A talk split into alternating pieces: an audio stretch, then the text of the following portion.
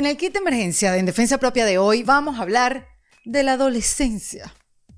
Mira, si tienes hijos adolescentes como yo y estás un poco perdida o perdido en cómo acompañarlos en esta etapa de su vida, entonces quédate aquí, porque estoy segura que te has preguntado lo mismo que yo. ¿Por qué es tan desordenado? ¿Por qué duerme tanto? ¿Por qué se molesta por todo? ¿Cuáles son las preguntas que se está haciendo él en este momento? ¿Por qué me rechaza? Y las más importantes que yo me hago es cómo no dañar el vínculo que tenemos con nuestros hijos a punta de regaños y reproches y cómo podemos cultivar una buena relación con ellos. Todas esas preguntas pues tienen sus respuestas, gracias a Dios. Y en este episodio nos las responde Marigela Zamudio. Ella es coach especialista en sanación consciente. También es coach certificada de paternidad consciente en el Instituto de la doctora Shefali Zavari y también es fundadora de la plataforma Padres Asertivos, que tiene como misión pues elevar la conciencia de los padres de familia para que regresen la mirada a ellos mismos y se conecten profundamente con su valía y por ende pues a sus hijos. Ella nos explica el porqué del comportamiento del adolescente desde tres puntos importantes. El primero es de el autoconocimiento de nosotros los padres, donde mirándonos hacia adentro y sabiendo qué nos irrita o qué nos molesta de nuestros hijos, habla más de nuestro mundo interior que el del mismo adolescente. Entonces, allí el trabajo comienza por nosotros mismos. Y eso pues nos va a ayudar a responsabilizarnos de nuestra propia vida, de nuestras emociones y sanar nuestras propias heridas. Mm, qué importante. El segundo aspecto es el fisiológico. ¿Qué está pasando en el cerebro del adolescente? ¿Cómo se está desarrollando y qué está pasando a nivel neurológico? Y el tercero lo vamos a dedicar a cuáles son esas herramientas para crear el vínculo con ellos y no ponernos a pelear cuando tenemos estos roces como si fuéramos nosotros adolescentes. Así que bueno, antes de dejarlo con este episodio, los quiero invitar a que se unan a la comunidad en Defensa Propia en, en defensapropia.com en el botón de comunidad. Ahí te esperamos para que puedas participar en nuestros encuentros mensuales con nuestras invitadas para seguir profundizando en las herramientas que aprendemos en el podcast. Además, si te gusta el podcast, si te gusta nuestro contenido, uniéndote a la comunidad es una forma de apoyar al equipo que hacen posible este espacio. No te olvides que si te unes ahora tendrás acceso a todos los encuentros que hemos tenido con invitadas como Chris Orgi, Catalina Gerke, el cómo manifestar la vida que quieres con Maite Isa, entre muchos otros que han venido, muchas otras invitadas que han venido a compartir con nosotras. También te esperan videos exclusivos, códigos de descuento y el apoyo de una comunidad que está en constante cambio como tú. Mira, quiero saludar a nuevos integrantes de la comunidad, a Laura Soler, también a Sofía Mendoza, Ariani Perrino, Ileana Alzuret y Joana Felder. Bienvenidas todas, entre que caben 100. Miren, si te quieres unir, eh, toda la información la vas a conseguir en endefensapropia.com. Allí los esperamos. Mira, los dejo con este episodio lleno de herramientas para saber cómo le hacemos sentir a nuestro hijo adolescente o hija adolescente que los amamos, más allá de lo que hagan o cómo nos respondan o cómo volteen los ojos. Marigela Zamudio nos dice que se puede lograr con conexión, paciencia, amor y presencia. Hmm. En defensa propia. Bienvenida Marigela Zamudio a este kit de emergencia en defensa propia. Muchas gracias, Eri. Un placer poder estar aquí con toda tu comunidad que siempre tiene este corazón abierto para escuchar lo que tienes que aportarles. Y para aprender, Marigela, para aprender, para seguir aprendiendo. Es increíble como, como es infinito este proceso de aprendizaje, ¿no? Y, y bueno, tener expertas como tú nos ayudan mucho para, bueno, en el caso de hoy, el episodio de hoy, para entender a los adolescentes.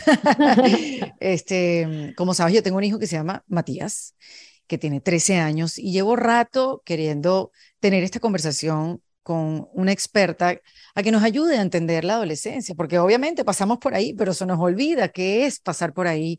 Y yo me he eh, preocupado o lo que quiero es tener la mejor relación con mi hijo eh, y, bueno, y poder transitar juntos la adolescencia. Yo creo que eso que estás mencionando es lo más importante, fortalecer el vínculo, porque esa va a ser la clave de, del éxito que puedas tener ahí en esta relación, el vínculo. Una psicóloga me dijo eh, el año pasado, me dijo, mira, Erika, tu hijo tiene 13 años, cuando tenga 15 se descarrilan los niños y tú necesitas una buena relación para volverlo a encarrilar. Así que eh, no pelees tanto con las notas, no pelees tanto, no, no, no, cojas lucha, digamos, como por, por, por cosas que quizás eh,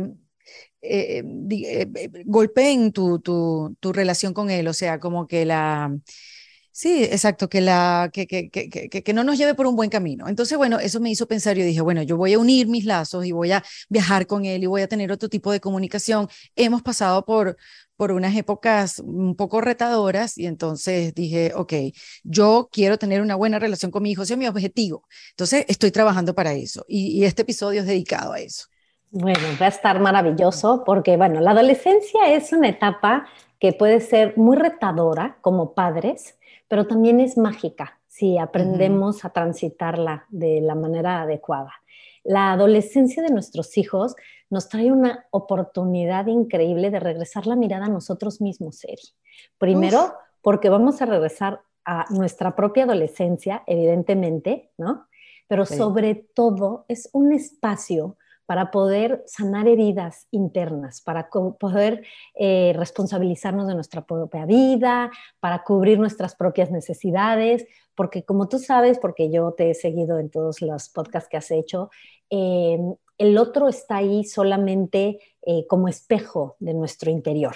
Entonces, es lo mismo el adolescente, ¿no? El adolescente nada más también nos está mostrando nos está dando esta maravillosa oportunidad de resolver aquellas cosas a nivel interior que todavía nosotros no hemos logrado mejorar o hemos logrado hacer más conscientes para poder vivir una vida diferente. A mí me encanta cuando hablamos de la adolescencia, siempre verlo también desde esta parte divertida, ¿no? Porque eh, ¿qué, es peor que, que, ¿qué es lo peor que le puede pasar a un adolescente? Pues tener estos papás, ¿no? Que no le dejen ser, ser libres. Entonces, eh, peor que un adolescente, pues es ser el papá de un adolescente, ¿no? En teoría. Pasar por eso. O cuando sientes que entras a su cuarto y estás en IKEA, ¿no? El calcetín, el vaso, la toalla, o sea, empiezas así y empiezas a respirar hondo y cuando te voltean los ojos y entonces te recuerdas de cuando era chiquito y lo decías, ay mi amor, te amo, te quiero comer a besos y cuando te azotan la puerta o te gritan, mm. dices, ¿por qué no te comí? O sea, ¿en qué momento Sí, sí, porque son, son muchas cosas, ¿no? Que, que tienes que, que manejar. Eh, primero, esa independencia que toman, que por un lado se celebran, pero por otro lado, como que, ¿dónde está mi hijito bonito? Este, eh, eh, el, que nos relacionábamos de otra manera y que ya es independiente y está buscando su identidad. Esa es una, aceptación de parte de, de, los padres.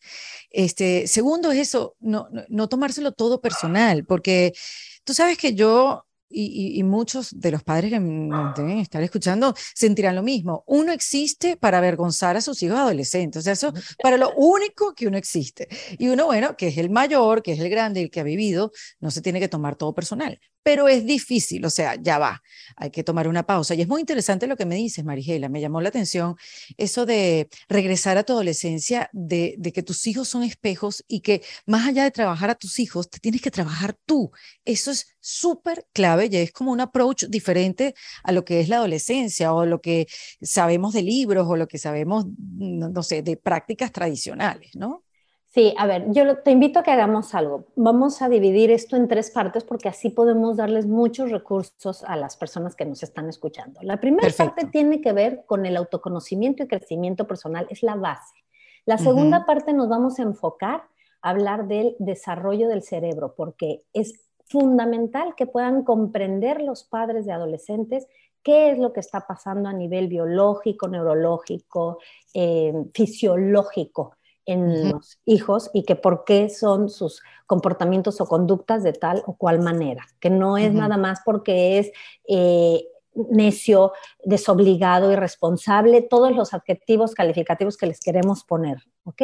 Y por último, podemos cerrar con muchos recursos a nivel eh, vínculo, que de repente se nos olvidan, lo sabemos, pero cuando estamos inmersos en la dinámica de tanto reto y de tanto estir y afloje y donde estamos tan susceptibles y vulnerables por lo que estamos viviendo, por este rechazo que estamos nosotros experimentando, entonces nos bloqueamos y perdemos la habilidad de poder conectar, vincular con ellos. Entonces, si te parece, lo podemos así dividir y yo creo que las personas me encanta. van a poder... Tú eres, tú eres la que sabe, Marigela, me encanta, me encanta. Estamos para, para aprender. Bueno, entonces a mí me encanta que estas cosas sean un poco más dinámicas. Yo lo primero que les invitaría es que saquen un cuaderno, una hoja y una pluma, las personas que nos están escuchando, incluyéndote a ti. Ok, si están manejando, háganme el favor, pongan stop y lo escuchen cuando estén en su escritorio.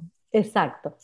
Y bueno, la primera pregunta que yo les haría a ustedes sería, ¿cuál es un área de oportunidad que hoy podrías identificar en tu persona? Tenemos muchas áreas de oportunidad. Hay personas que le llaman defectos, pero yo no me gusta hablar desde ese lugar. Entonces, si tú piensas en ti, dime qué área de oportunidad tienes hoy, no con tu hijo, no específicamente con tu hijo, o con tu hija, a quien nos están escuchando. En general, ¿qué tú puedes identificar de tu personalidad que sería interesante darse un clavado y poder ver cómo podría yo mejorar eso? Ok, dame ejemplos. Por ejemplo, soy muy controladora. esa, soy yo, esa soy yo, Marigela. Eh, obsesiva con el orden. O sea, ¿no? Eh, obsesiva. Impaciente. Impaciente. Sí, que no, cero paciencia. Ya todo, todos los barriles de paciencia ya se agotaron. Impuntual. Entonces, ¿cuál es esa área de oportunidad que tú tendrías, ser y que cada uno de los que nos está escuchando, es más, hay, gente que está alzando la mano y dice, sí, sí, yo tengo todas, no importa, escoge una. Ahorita nada más... La impaciencia puede ser, sí, ser un poco más paciente. La impaciencia. puedo trabajar eso. Perfecto. Más que controladora, sí. Ok, sí, al final cada quien... Quiero que sepan que todas estas cosas las vamos desarrollando. Tú no naciste siendo impaciente. Esta es la parte que se llama, o yo le llamo, tu ser sobreviviente. Para sobrevivir de un entorno familiar, social, cultural, desde niña, empiezas a desarrollar personalidades. Y es importante que lo entiendas tú en tu ser para que lo puedas entender en tu hijo. Entonces, estas son personalidades, máscaras es una doble identidad, por así decirlo, que surge para sobrevivir. Entonces tú empiezas a ser impaciente para poder sobrevivir al mundo que te está exigiendo, ¿no? Eh, tu infancia. Entonces empiezas con toda esta impaciencia que llega hasta tu vida adulta. Ahora vamos a la segunda pregunta que también tienen que contestar. Escriban ahí, ¿qué me detona de mi hijo? Así que aquí cada quien, ya sé, todos van a decir, y si tengo 10, ya sé, escribe, claro, pero escoge una. ¿Qué me porque puede ser como eh, la cantidad de tiempo que se la pasa con la tecnología, puede ser su, puede ser su mm, poco interés en hacer el trabajo del colegio y, tú sabes, no ver las consecuencias de, de, esa conducta. Ejemplos, el poco interés en ayudar en la casa, eh, el que solo esté con los amigos, el que lo más importante sean los amigos y que no le importe. este... El, una cosa que me, hace, que me hace Matías es que me corrige todo el tiempo. No debes hablar así, no debes saludar así, no debes existir así. Y tú dices, pero si yo soy una tipa súper cool. A la gente le encanto, porque así no te encanto yo le caigo bien a una gente, o sea, no todo el mundo, pero una gente. Este, sí, me corrige mucho, eso puede ser un disparador. Claro, exactamente. Cuando digo me detona, que me dispara, que trigger, qué es lo que me mueve, qué es lo que me lleva a ese nivel. Entonces, ok, ya que ponen esto, fíjate que la pregunta que les hice es tricky, es, tiene un poco de truco, la segunda, porque yo les dije, ¿qué me detona? Y cuando yo te digo que me detona, tú te vas a tu hijo en automático a, revisar cuáles son sus comportamientos. Yo estoy diciendo que me, a mí, porque lo que él haga no debería de impactar. Lo que él hace está relacionado con el me que yo llevo dentro, que tengo que trabajar yo para poder no ser reactiva ante sus conductas o sus comportamientos. Él no me está haciendo absolutamente nada. Él está siendo un adolescente que tiene derecho a hacerlo, como yo lo fui y como tú lo fuiste.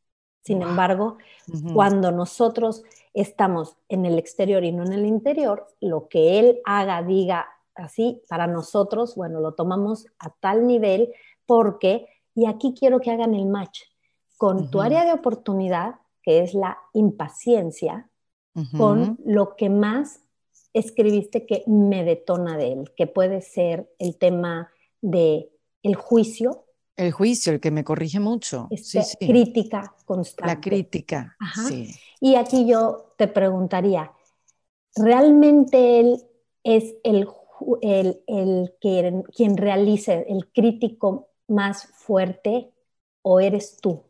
Sí, soy yo, obviamente. O sea. Pero tú contigo, no tú conmigo. Yo conmigo, yo conmigo. Sí, sí, sí. Entonces, nada más este ejercicio para que ustedes empiecen a darse cuenta cómo estas cosas que vemos en ellos hablan más de nosotros mismos. Si tú estás sintiendo que él no hace otra cosa más que corregirte y juzgarte, está hablando de tu mundo interior, de cómo tú a ti misma, Eri, te juzgas y te criticas. y en una de las áreas que queda evidente aquí y que muchos padres se van a identificar contigo y conmigo, porque yo lo vivo igual, es en este juicio de ser la mamá perfecta, de ser la mamá adecuada, de ser la mamá que mi hijo necesita. Y ahí estamos hablando de una inseguridad porque existe en nosotros esta parte de, ¿lo estaré haciendo bien? Bueno, Marigela, pero es que todo el mundo se lo pregunta, no nacimos siendo padres. Sí, evidentemente, pero al ir creciendo, vamos perdiendo esta valía, este, esta certeza de que como eres, eres perfecto. Que tú eres la madre perfecta para tu hijo. Él te escogió. Él te escogió a un nivel espiritual él escogió, él dijo, yo quiero que esta mujer así, tal cual, sea mi madre. Y aquí lo importante es que tú lo puedas vivir y creértelo, porque entonces desde ese lugar, todo lo que él viene, dice y hace, se va a empezar a resbalar. Claro, claro, obvio. es pararse en otro sitio, es verlo desde otro lugar. Hey, it's Kaylee Cuoco for Priceline. Ready to go to your happy place for a happy price? Well, why didn't you say so? Just download the Priceline app right now and save up to 60% on hotels. So, whether it's Cousin Kevin's Kazoo concert in Kansas City, go Kevin, or Becky's Bachelorette Bash in Bermuda, you never have to miss a trip ever again. So, download the Priceline app today. Your savings are waiting. Go to your happy place for a happy price. Go to your happy price, Priceline. ¿Que es doloroso? Claro que lo es. Que en el mundo humano, cuando un hijo te dice, no te quiero, eh, te odio, I hate you, eh, me parece ridículo lo que estás haciendo, o, te lo dice delante de alguien, ¿no? O sea, te quieres meter abajo de la mesa, así de... Evidentemente eres ser humano y es, lo que es importante es que te des permiso de sentir esas emociones de sentirte triste, de sentirte desilusionada, de sentirte totalmente lastimada por algún No, porque además entras en ese discurso, pero, pero ¿por qué me tratas así? Todo lo que yo hago por ti, el todo lo que yo hago por ti, ah. el todo lo que yo hago por ti, si yo lo único que pienso es hacerte feliz y tú, que, o sea, es increíble la conversación que piensa dentro de ti y que también comienzas una, una, una conversación o una relación que eso, eso. Puede ser desde otro lugar. Es lo más importante. ¿Por qué? El acto, el comportamiento que está teniendo tu hijo es el de un adolescente, que ahorita vamos a entrar a todo lo del desarrollo del cerebro, pero es una parte. Y la otra parte que ya empezamos nosotros a inventar es el diálogo interno. O sea, no nos quedamos nada más con lo que, ah, mi hijo está de malas, ah, mi hijo no le gustó yo lo que le dije hoy. That's it. O sea, es todo nuestro crítico interior empieza a decir, pero ¿por qué? ¿Pero qué estaría haciendo yo mal? pero ¿por qué me contesta así? Si yo le nunca soy suficiente. No, no, o sea, como que no doy, no doy en el blanco, o sea, no mm. importa lo que yo haga. Entonces aquí tenemos dos cosas. Una, que entra nuestra parte víctima, que la tenemos muy internalizada, porque eso desde chicos ha sido una forma de sobrevivir. Es más fácil estar en este lugar donde responsabilizo al otro de lo que me está pasando. O sea, ah, no, no, no, yo no quiero estar ahí, Marigela. Yo he trabajado mucho para no estar ahí y no quiero estar ahí. Y ahí me, me voy a centrar. Pero te voy a decir qué nos pasa, que lo podemos claro, obvio. veces cuando hemos pasado eh, por un divorcio, por un término de una relación, de amistad, de empleo profesional. Pero los hijos, por eso se dicen que son nuestros mayores maestros, porque ellos vienen y te dan, wow, justo en ese punto, en esa parte donde es más vulnerable, ¿no? O sea, es como si estuvieran esperando así para darte en un lugar. Y ahí es donde caemos rápidamente en nuestra parte más víctima. Entonces, aquí la invitación es a aprender a responsabilizarnos de nuestras emociones, porque cuando no lo logramos, que esto es inteligencia emocional, y estamos esperando, porque parece que no, creemos que somos adultos, pero cuando estás en estos enfrentamientos con tu adolescente, somos dos adolescentes, nada más falta que tú le saques la lengua y le digas, mm, pues yo, tú también. Y él te empieza a decir, es que tú esto y lo otro y no te das cuenta que, pero tú tampoco te das cuenta que tú esto y lo otro. Entonces, como si estuvieras de adolescente peleándote con tu amiga en el salón de clases o en tu casa, con esa amiga que, te estás peleando al mismo nivel, porque estás detonado, porque se reactivaron tus heridas. Qué interesante. Heridas de infancia, sería otro tema, pero todos tenemos alguna herida de abandono, de rechazo, eh, de traición, de humillación, de injusticia. La de la injusticia se abre aquí totalmente. Cuando tú en algún momento de tu infancia te sentiste no visto, no reconocido, que no fuiste lo suficientemente.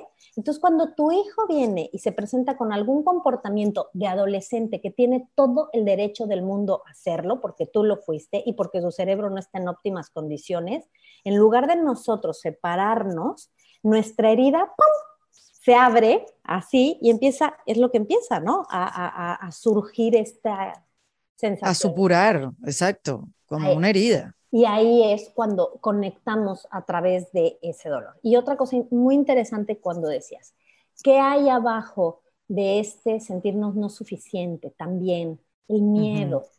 Tenemos mucho miedo. El miedo es lo que nos está guiando a formar a estos niños. El miedo a que sean felices, el miedo a que no este, vivan experiencias que tengan que ver con alcohol, con drogas, con sexualidad. Eh, es nuestro miedo, pero regresamos al punto. ¿De quién es el miedo? Mío, claro. No significa, Marigela, pero entonces, o sea, te estás negando que existe afuera todo un mundo, ¿no? Que los puede llevar eh, a atraer a, ese tipo de experiencias que pueden ser dolorosas, que pueden tener eh, al final un impacto drástico en su vida o, que puedan eh, mm, surgir situaciones de las cuales puedan tener eventos. su futuro, sí. Claro, claro. Todo eso va a estar allá afuera, pero tu miedo no va a ser que eso no suceda, al contrario. Cuando nosotros educamos desde el miedo, lo que empieza a pasar es que nuestro hijo se empieza a alejar y alejar. Y lo que menos quiere es estar contigo. Porque lo que menos quiere es tener a la mamá o al papá que lo está juzgando, que lo está criticando. Están pasando por un periodo de caída de confianza, ellos no, no tienen el amor propio y la valía baja. Así tengan al hijo que sea el líder del salón, así tu hijo sea de personalidad muy fuerte y digas, no, no, no, al mío lo que le sobra es confianza en él mismo. En esta etapa está todo desarrollándose todo lo que es el pensamiento abstracto, Eri. El pensamiento abstracto son estas preguntas de quién soy, para qué soy, para qué sirvo, vale la, vale eh, la, existencia, o sea, vale la pena la existencia. cuando llegan mamás conmigo y me dicen, es que mi hijo me preguntó que si vale la pena vivir. Entonces, claro, evidentemente, ¿en qué entra la mamá? En miedo. Pánico absoluto. Claro, ¿será que mi hijo está cuestionándose el quitarse o no quitarse la vida? No, está en un pensamiento abstracto que es dentro de esta parte de su desarrollo de cerebro que están funcionando algunas formas en el cerebro donde te empiezas a cuestionar. Y todos pasamos por ahí. ¿Quién soy? ¿Para qué soy? ¿Realmente mi vida vale la pena? Eh, ¿Aporto en esta familia? Entonces, si ellos no se sienten anclados, si no se sienten vistos, escuchados, y que así como son, con sus ojos volteados, con su mala cara, con su teléfono en la mano todo el día, así igual te amo, pero te tengo que educar y te tengo que poner límites. Pero nada de eso que tú haces va a hacer que yo te deje de amar. ¿Y eso cómo se lo hacemos saber? ¿Se lo explicamos? Eh, ¿Lo hacemos con algún gesto físico, un abrazo? O sea, ¿cómo, cómo se puede traspasar ese sentimiento, que ellos lo sepan? Y esta pregunta es súper importante porque dime tú, si no a veces hacemos esto de querer tener ese contacto físico y de querer decirle te amo y abrazar y se quita. Y se quita y es lo peor que pudo haber pasado. Claro, o sea, se quita y te hace, ay, o sea, no, no, vete a tu cuarto, ¿no? Ah, ah, o sea, a mí déjame en paz, yo estoy con mi teléfono y tal.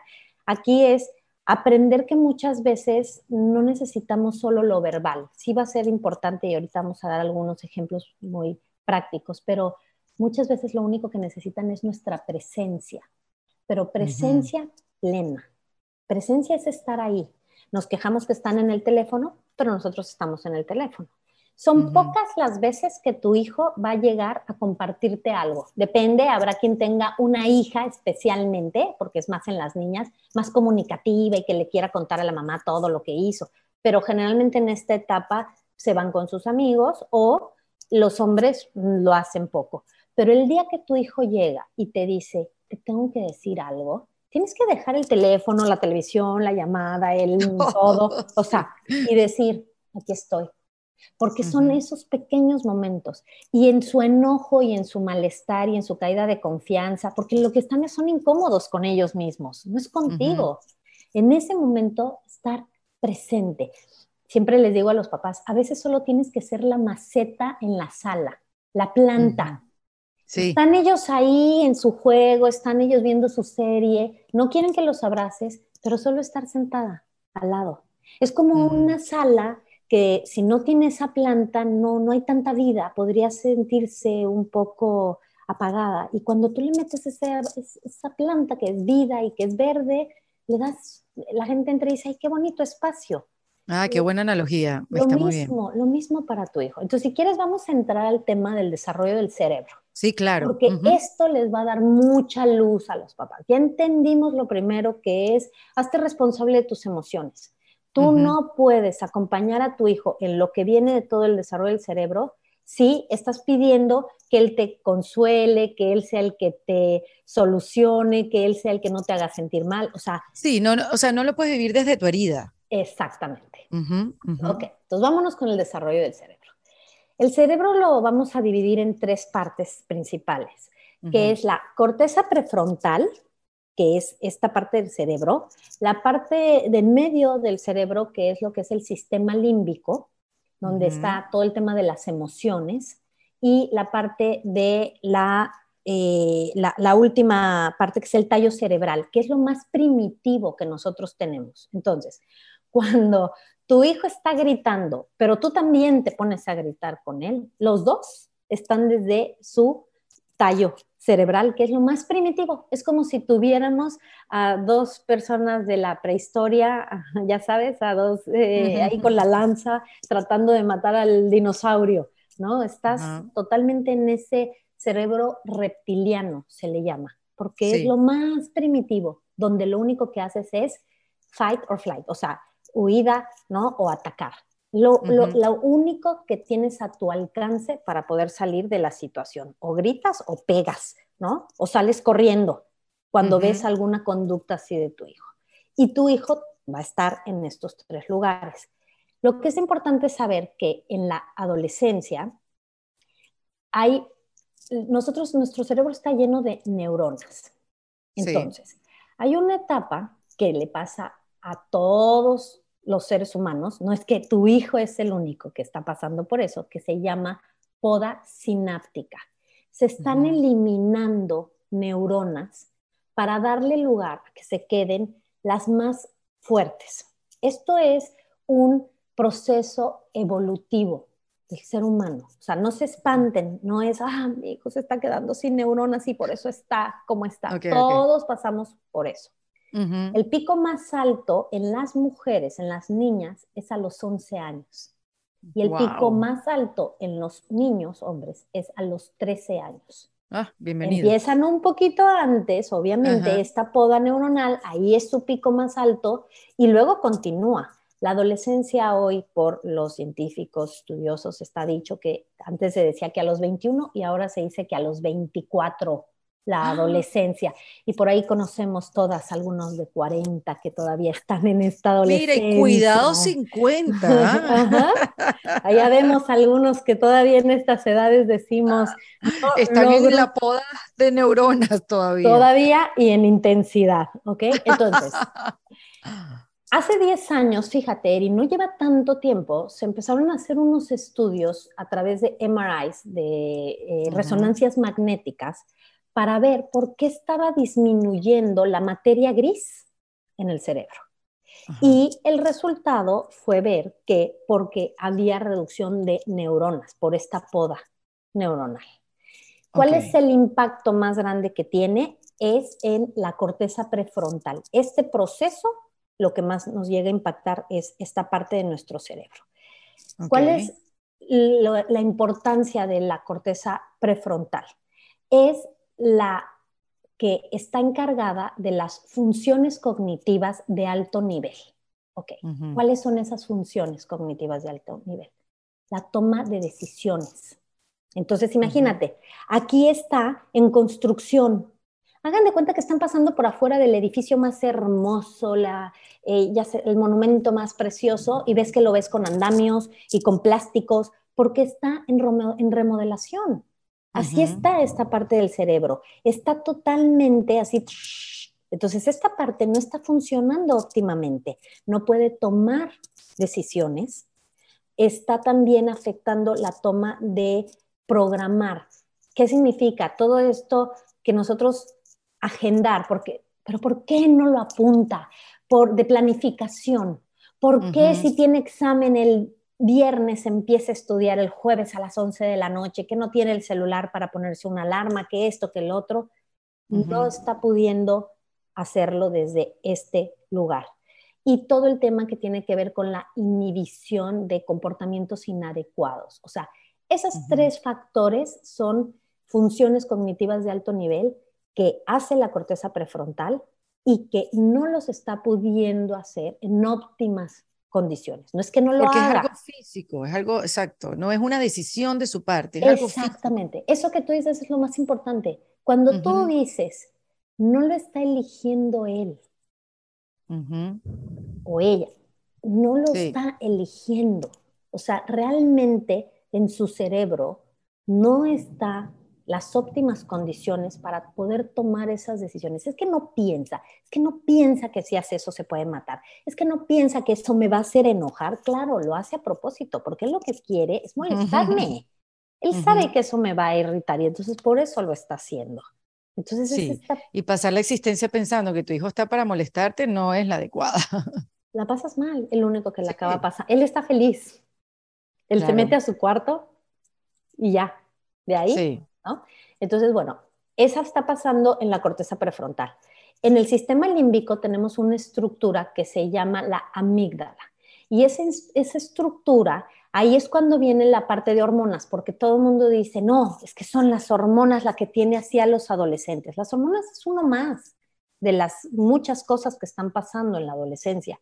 Las hormonas, al estarse generando toda esta progesterona, testosterona, todos estos estrógenos, todo lo que nos está pasando en el cuerpo, se empieza a irritar, ocasionan que esta amígdala se irrite. Y entonces la amígdala tampoco puede hacer su función que es como de alarma. Es la que dice rojo o verde. Es la que cuando ve riesgo, es ti, ti, ti, o sea, te hace estar atento. No está funcionando adecuadamente. Solo les funciona cuando viene la mamá y saben que los va a regañar. Entonces, si es ti, ti, tu mamá se acerca. Esa alarma sí funciona. Métete, abájate de las cobijas, haz lo que tengas que hacer.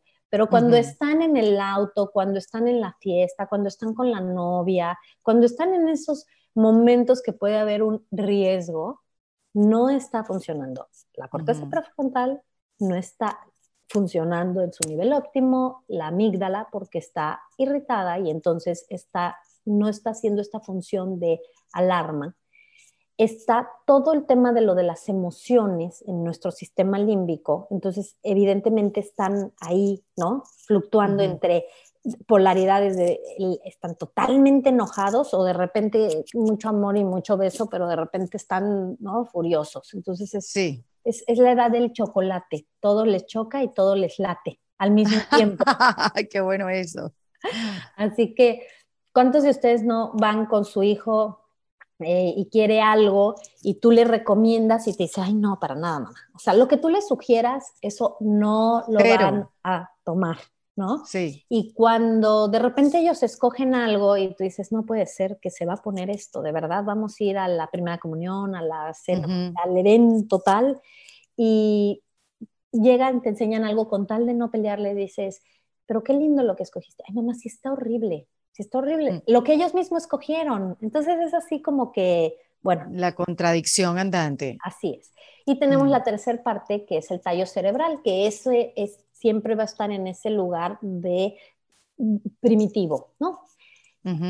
El doctor Daniel Siegel, que les recomiendo muchísimo su libro que se llama Tormenta Cerebral, Brainstorm, habla de todo el desarrollo del cerebro del adolescente. Es un libro complejo, hay que leerlo con paciencia, hay que entenderlo. Yo les estoy haciendo una sinopsis lo más fácil de que se pueda entender y él utiliza el ejemplo con la mano que a mí me encanta. Esta parte de la mano es la corteza prefrontal. Este dedo es el sistema límbico y esta parte va a ser nuestro tallo cerebral. Entonces, la corteza prefrontal, una de sus principales funciones es que hace la integración de todo el cerebro. Entonces, cuando esta amígdala se pone loca y empieza emociones así a flor de piel y el drama y el llanto y el azotón de puerta, cuando esto está en eh, óptimas condiciones, le puedes decir tranquila, tranquila, todo va a estar bien y calma la emoción y toca con la parte más primitiva de nosotros, entonces no hay reacción, no hay explosividad, no hay nada de esto. Pero ¿qué pasa cuando esta parte está así por la poda neuronal? No hay esta integración. Sí, no se amalgama. Exactamente. Entonces, quiero que esto les quede súper claro a todos los papás para que cuando estén con sus adolescentes en este momento de gritos, de locura y demás, yo siempre les digo, hagan este ejercicio, quédatele viendo al cerebro. Imagínate que están saliendo chispas, cohetes por todos lados. No está funcionando como debería de funcionar. Y antes de tener compasión por él y entender lo que le está pasando, ten compasión por ti. regresa la mirada a ti y di, wow, esto es difícil. Es que qué fuerte que mi hijo me esté hablando como me esté hablando, me esté gritando, me esté diciendo lo que me esté, me esté juzgando como me esté juzgando. Entonces, en ese momento donde tú te haces cargo de ti, de tus emociones, donde te puedes abrazar, donde le puedes decir a tu adolescente o a tu niño interior, calma. O sea, esto no tiene que ver con tus heridas. Esto va a pasar. Y puedes reencuadrar, que significa respirar, hacer esa pausa, muchísimo trabajo, para poder después actuar y no nada más estar respondiendo, porque tu adolescente va a estar a mil todo el tiempo desde este lugar. Y viene otro punto muy importante que tiene que ver también con la dopamina. ¿Qué pasa con la dopamina? ¿Qué es la dopamina? La dopamina es esta sustancia que nos genera este, este poder estar en, este éxtasis. Cuando son chiquitos, los niños, están con su dopamina alta todo el tiempo, quieren estar así jugando y quieren estar contigo y quieren brincar y saltar y no, o sea, dices, ¿a qué hora le apago la pila? Por favor, ¿dónde lo desconecto? sí, ajá. Con el adolescente, la dopamina, cuando ellos están en estado de reposo, se va hasta el piso esa dopamina. Entonces al adolescente se le viene en picos, se genera en picos esta dopamina, diferente a como cuando eres niño. Entonces, ¿qué pasa? Que los padres, cuando los vemos que están acostados, ¿qué tal? No quieren hacer nada, no quieren mover un dedo, no quieren nada. Pero viene el sistema de gratificación, de este sistema límbico, que el sistema de gratificación inmediata. Claro, si les habla el amigo y le dice, te conectas, se para y ya. Entonces el padre entra en esta histeria de, yo te pedí que lavaras los platos y no lo hiciste, pero te habla el amigo y vas corriendo. ¿Por qué? Porque ese sistema de gratificación se le encendió al tener el contacto con lo que a ellos les genera placer, evidentemente. Y cuando están acostados, en ese estado de reposo, están perdidos. Se los digo porque muchas veces existe esta preocupación de veo a mi hijo mucho tiempo acostado, se despierta tarde, necesitan dormir más horas de las normales, su cuerpo necesita recuperarse, están gastando muchísima energía todo lo que está pasando en el cerebro. Imagínense por todo lo que están pasando. Wow, qué buena explicación. Sí, porque puede haber preocupación, como que lo siento desanimado, lo siento que está durmiendo mucho, lo siento apagado y, y sí, bueno, yo recuerdo en mi época adolescente que dormíamos mucho, llegábamos al colegio y uno pagaría por tomarse una siesta en esa época. Claro, y el tema es aprender a ver a que tu hijo explore el desinterés, porque fíjate, aquí nos polarizamos. Por un lado, no queremos esta sensación de hijos con depresión, pero por otro lado también los queremos todo el tiempo con actividades y no les damos el espacio para vivir el desinterés, el aburrimiento, el, estar ahí acostado sin hacer absolutamente nada. ¿Qué vas a hacer? Eres un flojo, eres un vago, es que no estás haciendo, es que tal, ¿no? Entonces, entender que su dopamina está hasta abajo y que las cosas que les van a generar, que se activen, van a ser los amigos, eh, las, las, cosas que a ellos les genera interés. Y tú como padre aceptar que ya no eres más su dopamina. Y eso es fuerte.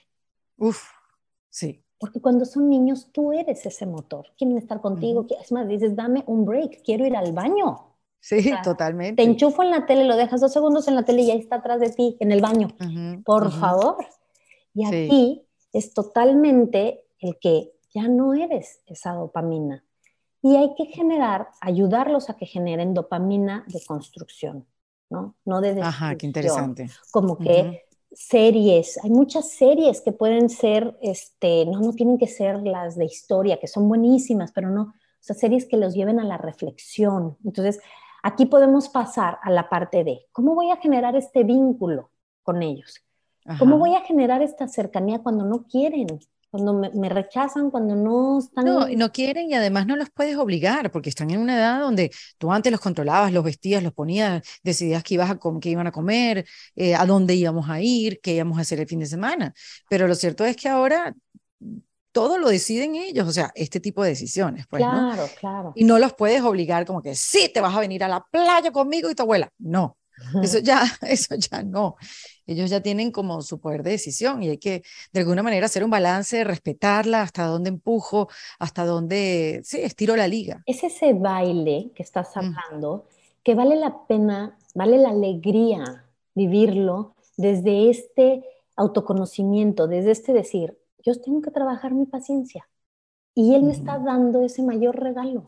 Solamente para eso está él ahí, para que yo trabaje mi paciencia, para que yo trabaje mi obsesión con la limpieza y con el orden, para que cada que entre al cuarto y vea los calcetines tirados, en lugar de llegar y decirle, es la décima vez que te digo que el calcetín, me cuesta más trabajo a mí estar gritando y rompo más esa relación que el calcetín en la mano, en donde va.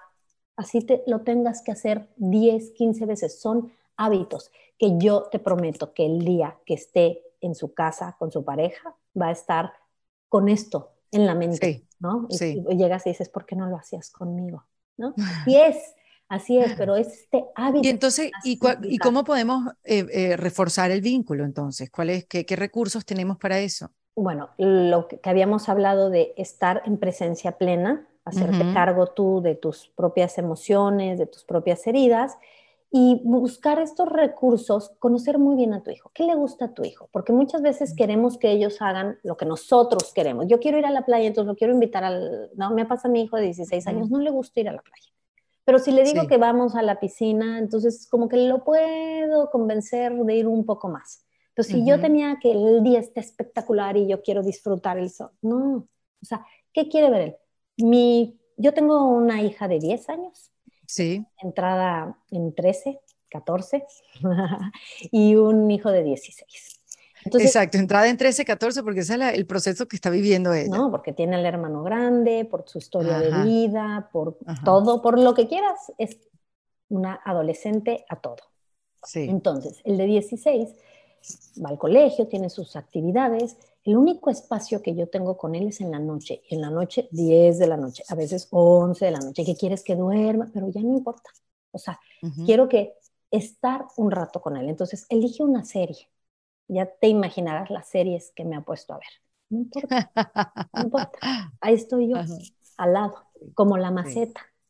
A veces se deja hacer un cariñito, a veces es no, no, no, no, no, pero ahí estoy como la maceta, al lado. Sí. Y entonces, este tipo de cosas Después, porque a veces no les gusta ni que los interrumpas ahí en la serie, eh, que estés preguntándoles y así, queriendo generar conversación, es lo que menos quieren, pero después comiendo, oye, qué interesante, ¿tú con qué este personaje te identificas? Se llaman preguntas poderosas. No es quererle sacar información, no es querer aleccionar. Y viste, claro, por la, por la decisión que tomó, acabó en la cárcel. ¿Eh? Tienes que tener cuidado tú, ¿no? Entonces no vuelven a ver una serie contigo. Te dicen gracias. o, la película. Es desde la curiosidad. Por eso digo que es una oportunidad para uno mismo, para volver a encender esa curiosidad, esa inocencia que nosotros teníamos y que el mundo externo nos ha ido quitando con tanta demanda y regresar a ese lugar donde puedes ver al otro que también es un ser inocente, donde se quitan los roles, donde no soy la mamá y es el hijo. Marigela, eso me va a desempoderar. Más te va a desempoderar cuando tú tienes que gritar porque te pierden el respeto. Totalmente. Cuando tú logras que sean por esos espacios dos seres humanos compartiendo, tú vas a comer con tu amiga, no le estás diciendo, oye, medio abres la boca cuando comes, este, usa bien los cubiertos. ¿A qué vas? A pasarla bien, a que te cuente su vida, a compartirle tu nuevo proyecto. Vas con esa intencionalidad. Entonces, cuando tú estás generando con tus hijos solamente estos espacios de forma, de el cubierto, la boca, que deben de existir, estoy de acuerdo, porque queremos hijos educados que se adapten a la sociedad. bueno, porque más nadie se lo va a enseñar. Pero no puede ser tu única forma de contacto. Tienes que tener espacios sin forma. Es así, es así. Donde están viendo la serie, puso los pies en la mesa que no debe de poner, donde está comiendo las palomitas, le están cayendo alrededor. Y solamente compartir ese espacio, donde él sea otro ser humano, como si fuera tu amigo, tu amiga con la que estás compartiendo y no tienes ningún juicio, ninguna corrección. Se llama eh, sin forma, comunicación. Espacio sin forma, hasta me gustó ese, ese concepto sin forma y te lo permites tú también y te puedes reír y empiezas a agarrar las palomitas, las empiezas a aventar y después las tendrán que recoger también los dos. La adolescencia te invita a ser más flexible. Porque nos hemos hecho así muy eh, rígidos para nuestra creencia de cómo debemos de educar al otro. La adolescencia nos ayuda a cuestionarnos nuestras propias creencias, la, adolescencia de nuestro hijo. ¿Por qué? Porque tú vas a educar como te educaron, como que te dijeron que era lo mejor. Habrá cosas que no te gustaron, pero a otras dices, bueno, no salí tan mal, ¿no? Veme, estoy, estoy trabajando, soy eh, esto, soy una persona educada, sí, son creencias lo que tú viviste no lo tiene que vivir tu hijo. Lo que hace la vecina y te das cuenta que es que sus hijos son tan educados, es que todos entraron perfectamente al colegio, todos estudian, todos... Bueno, ese es otro error que cometemos mucho, ¿no? La comparación. Y a ellos les duele mucho. Lo que pasa es que no nos damos cuenta que nosotros hacemos. Como que, ¿por qué tú no puedes hacer como todos? Yo me he visto diciendo cosas así. ¿Por qué tú no puedes hacer como todos en el salón? ¿Qué sé yo cómo lo hacen todos en el salón? Que trabajan durante todo el año y no los últimos dos meses del año. Y, Y, y, y me escuché diciendo eso, y yo, bueno, ¿y qué es lo normal? O Exactamente. sea, si a este niño le funciona estudiar los dos últimos meses del año para sacar las notas, bueno, de repente eso es lo que le funciona. O sea, eh, pero esa comparación es dolorosa, porque en verdad yo tampoco sé cómo lo hacen los demás. Lo que pasa es que son creencias y son frases aprendidas también de nuestra crianza, que las repetimos como loros, pero no sabemos qué estamos diciendo. Y más allá de compararlos a ellos, Eri, nos estamos comparando a nosotros todo el tiempo, Uf, porque claro. eso es oculto. O sea, creemos que es ellos, pero al final tú te estás comparando con la mamá de al lado, con la suegra o la ex suegra, con tu madre, con... Claro. Pero ¿y cómo hacemos para no validarnos a través de nuestros hijos? Eso es una tarea difícil. Eso es lo más bonito de esto, es darte cuenta que no necesitas de su reconocimiento.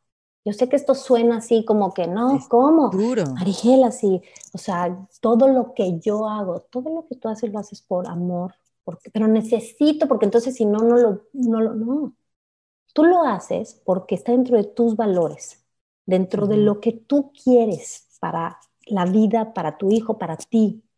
Y en el momento en el que tú te llenas a ti de reconocerte lo bien que has hecho y te dejas de juzgar tanto y de autocriticar, entonces va a ser más fácil que lo que él haga no tenga ese impacto en ti. Claro, porque me imagino que te pasa tú como mamá y las que me están escuchando, que lo bien o lo mal que lo haga tu hijo es lo bien o lo mal que tú lo has hecho. Esa es una creencia. Esa es una creencia. Pero, Exactamente. pero me imagino que en tu consulta se repite mucho. Total, total, porque entonces eres la extensión de tu hijo. Entonces ahí le- los estamos negando su existencia, si te das cuenta, porque ellos tienen todo el derecho a vivir su propia vida. Y en esta vida todos vinimos a evolucionar de una u otra forma. Y cada uno tiene su propio, ¿no? Unos es, o sea, es a través de X experiencias que vas pasando. Cuando los hijos sufren el rechazo de los amigos. Ajá. ¿no? Entonces los papás, bueno, es así como si nosotros fuimos personas rechazadas, que no encajábamos, eh, que necesitábamos la aprobación de los demás, es, yo tengo mamás aquí llorando así por ese tema, yo lo viví en algún momento porque yo, mi, eh, una de mis heridas más fuertes era la de rechazo, entonces no, no puedes sostener lo que está viviendo tu hijo, porque estás más metida en lo tuyo. Tu hijo tiene que experimentar eso. Tú no le puedes eh, sacar de, de la experiencia del mundo externo, que, puede- que están en una selva, tratando de sobrevivir. Lo único que tú les puedes dar es un lugar seguro contigo y en tu casa. O sea, tú no les vas a poder quitar todas esas experiencias que tienen que vivir para crecer afuera. Pero lo que sí es que tú seas ese lugar seguro. Eso no te lo quites de la mente, porque por más regaño, por más que quieras estar ahí encima, si tu hijo de repente siente que tú ya no eres ese lugar seguro, lo va a buscar afuera. Lo va a buscar Ajá. con sus pares, con sus amigos, que cuál consejo le van a dar. Inmaduro igual que en el momento en el que ellos están.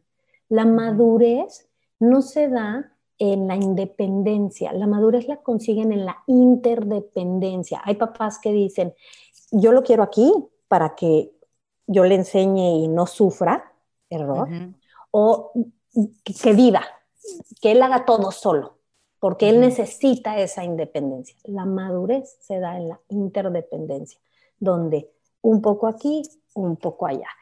Otra anécdota que te puede servir es cuando aprenden a nadar. Primero están en la bardita, ¿no? Entonces no se sueltan de la bardita y tú te pones en medio y le dices, ven, nada un poquito y, y se regresan así. O sea, la barda es su lugar seguro. Y después la sueltan y, y regresan a la barda.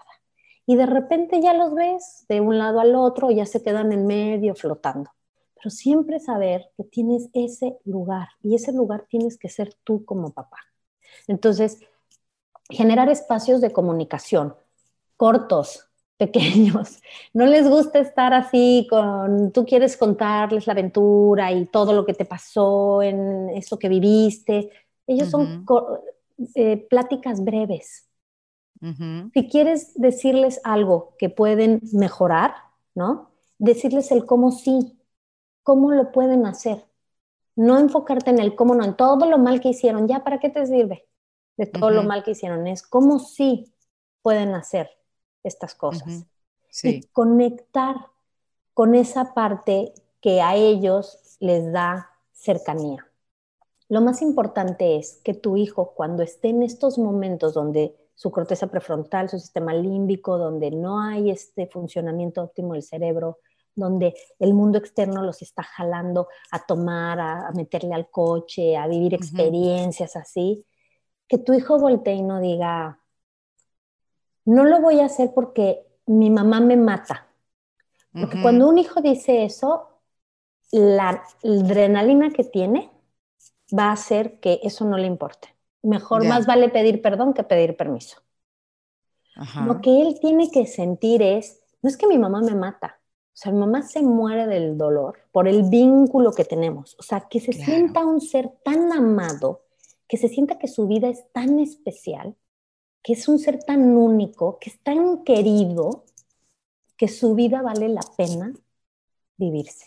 Uf, qué poderoso, Marigela, wow. Y eso es a través de conexión, paciencia, amor, presencia. Dios mío, cómo cuesta ser padre. Pero es verdad, todo lo que haces es por amor. Eso está, eso está mejor eh, dicho que, que lo que uno le repite constantemente. Y lo que me queda muy clara de esta conversación, Marigela, es ir uno a, a tratar sus heridas. ¿Cómo uno puede hacer eso? En terapia contigo, yo sé que tú haces sesiones privadas y llevas muchos años trabajando con familias, con adolescentes. Pero digamos, cualquier tipo de terapia, terapia psicológica, eh, cualquier tipo de herramienta que nos ayude a nosotros como padres, madres, ver hacia adentro y ver cuáles son nuestras heridas, que sanando uno, a mí siempre me dijeron, nuestros hijos son unos síntomas de, uno mismo, de la relación que tienes con el papá del hijo. Somos, son síntomas y te lo juro que yo no lo había entendido hasta ahora, hace poco. Como que sí, al yo ver a mi hijo diferente, las cosas empezaron a fluir distinto. Para verlo luminoso, verlo brillante, verlo con, su fortaleza, no enfocado en el error, porque eso muchos lo hacemos sin querer.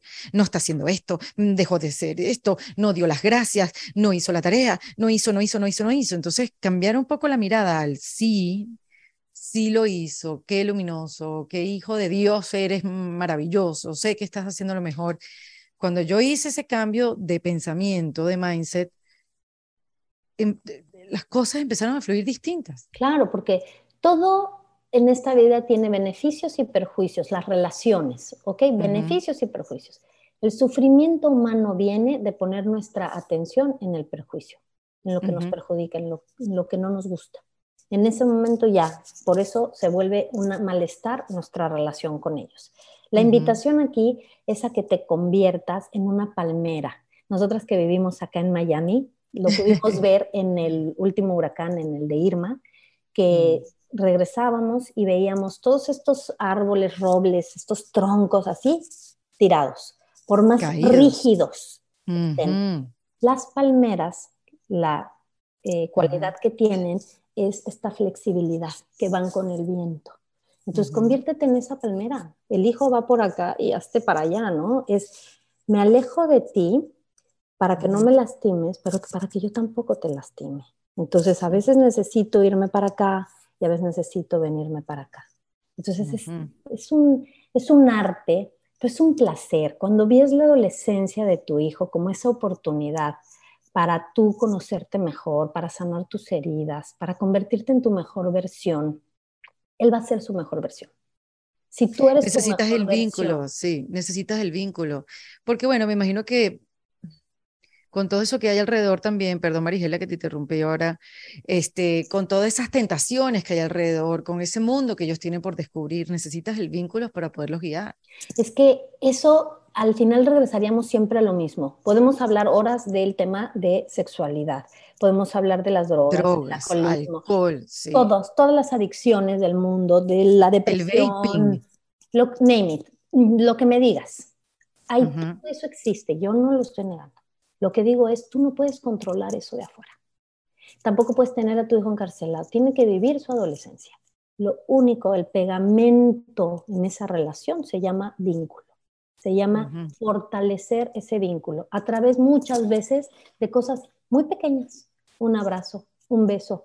¿Cómo se comunica tu hijo contigo? ¿Solo por WhatsApp, no ya, o por Snapchat o por lo que sea? ¿Cuáles son sus medios de comunicación? ¿Por ahí? ¿Por ahí? Te estoy pensando. Sí, una, una salida especial, o sea, ¿qué es lo que le gusta? Ve con él. Yo, por ejemplo, yo sé que le gusta el fútbol y si yo me tengo que calar completo el juego de fútbol, ah, yo voy a estar ahí. Y le preparas su, el juego de fútbol. tu comida favorita o pides, o sea, es como hacerle ese momento agradable. Es como, si piensas en, ¿qué me recuerdo de mamá? O sea, que tus hijos, ¿qué es lo que quiero que recuerden realmente de mí? Y, y que de grandes digan, no, yo tuve una madre muy ordenada, muy educada y yo uso los cubiertos y como y me presento ante la sociedad. Eso va a recordar, tu hijo no lo va a recordar. Sí. Ah, yo me acuerdo sus abrazos, sus locuras, sus besos, sus 20 veces que me recogió la toalla y que me dijo, por favor, hazlo, sus risas. Mira, Marigela, ¿y mm, qué libros nos recomiendas? Porque sí es importante también tener, cuando hablamos de recursos, eh, libros, eh, obviamente Marigela, la, pueden seguir en su Instagram. ¿Cuál es tu cuenta de Instagram, Marigela? Marigela Zamudio C. Ahí me encuentran. Este, también tengo una plataforma donde ofrezco los talleres. Tengo el taller de Mi preadolescente y yo, transforma la relación con tu hijo en 21 días. Son 21 días intensivos donde vamos a fondo en estos temas del cerebro, conocerte a ti mismo. Y la última sesión es mamá con hijo. Eh, online lo hacemos y estás con tu hijo y hago muchos ejercicios para abrir canales de comunicación. Entonces, vienen arrastrados, o sea, ninguno llega así feliz, pero todos salen contentos porque llegan a un nivel de comunicación que solo se da como en esos espacios y salen llorando de verdad de, gusto y de, todo, se les mueven las emociones. A los adolescentes hay que moverles las emociones porque están muy así, con, defendiéndose, queriendo encajar en el mundo de afuera. Entonces la casa es el lugar donde hay que suavizar, hay que, esa piedrita hay que irla tocando. Libros. El de, el de mm, eh, Tormenta cerebral. Tormenta cerebral no lo, tengo porque lo tengo prestado, pero se lo súper recomiendo para entender a fondo lo del cerebro. Ok, de, recuérdanos el autor. Doctor Daniel Siegel. Perfecto. Ok. Está El despertar de la familia, en inglés se llama The Awakened Family, de la doctora eh, Shefali Zavari. Eh, yo soy coach de su instituto, mi certificación es a través de su instituto.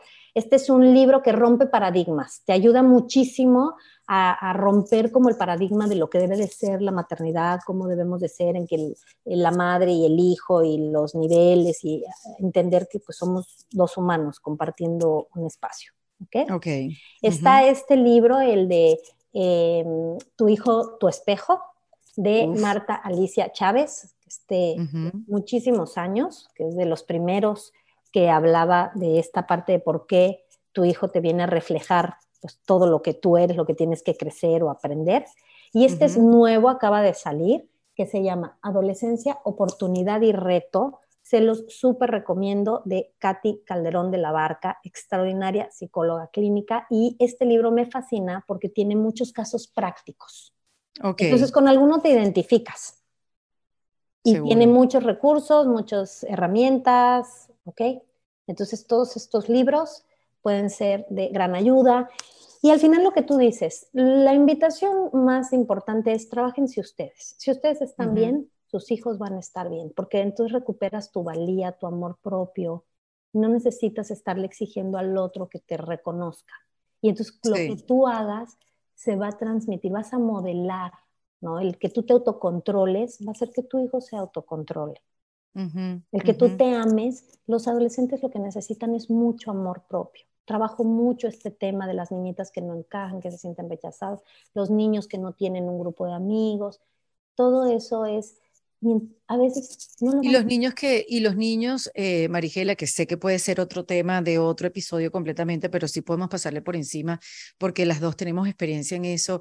Los hijos que, que, que, que su, no sé si decir sufren, los hijos que, que son de padres divorciados, que pasan por un proceso de divorcio, eh, de separación de padres también. O sea, por eso te digo, eso puede ser un episodio Total. com- total, completo, porque, pero...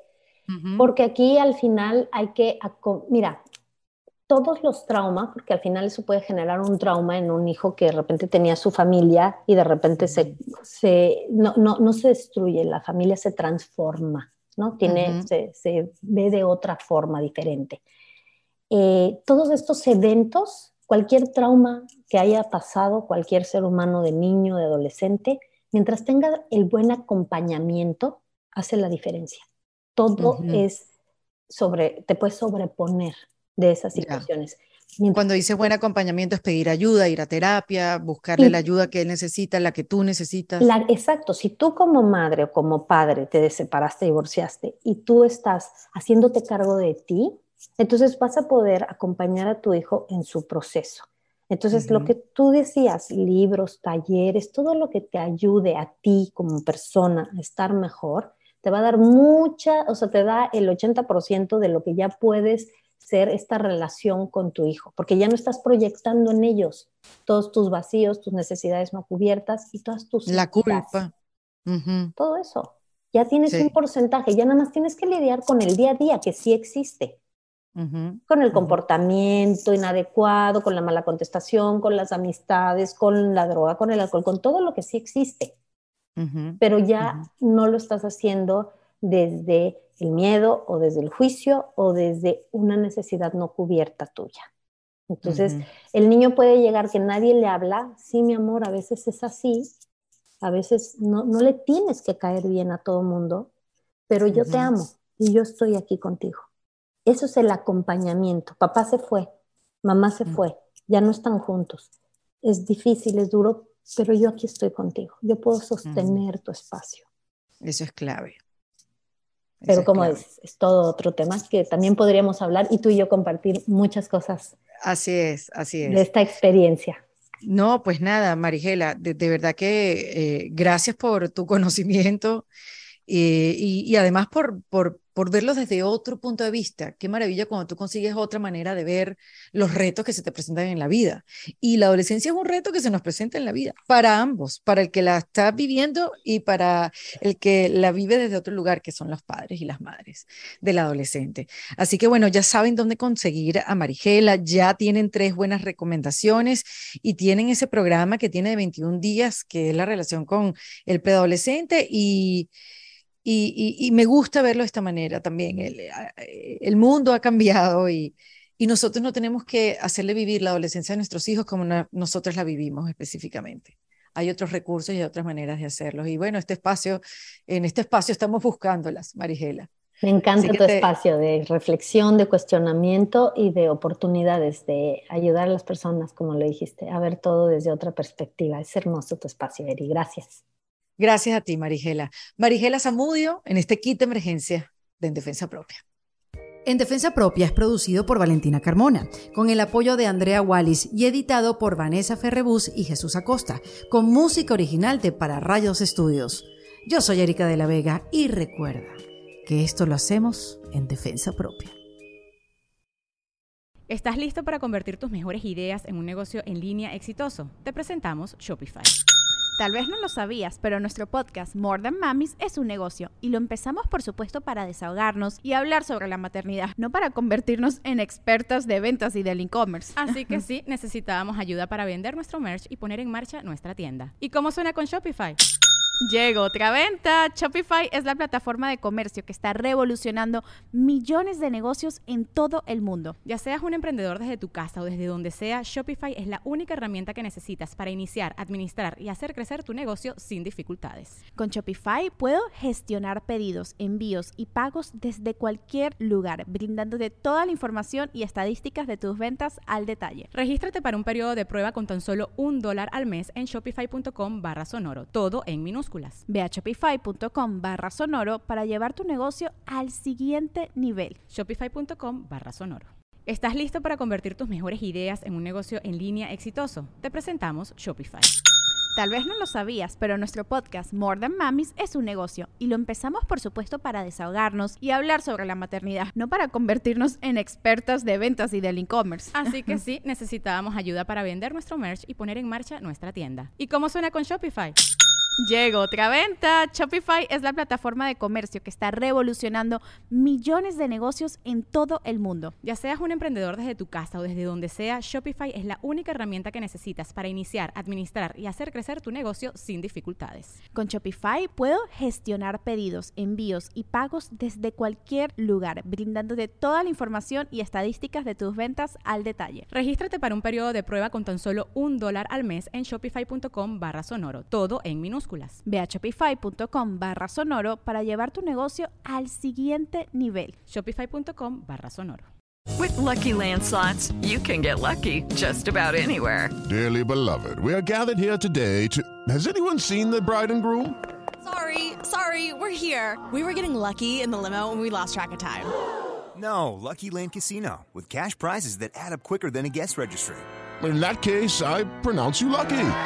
Play for free at LuckyLandSlots.com. Daily bonuses are waiting. No purchase necessary. Void where prohibited by law. 18 plus. Terms and conditions apply. See website for details.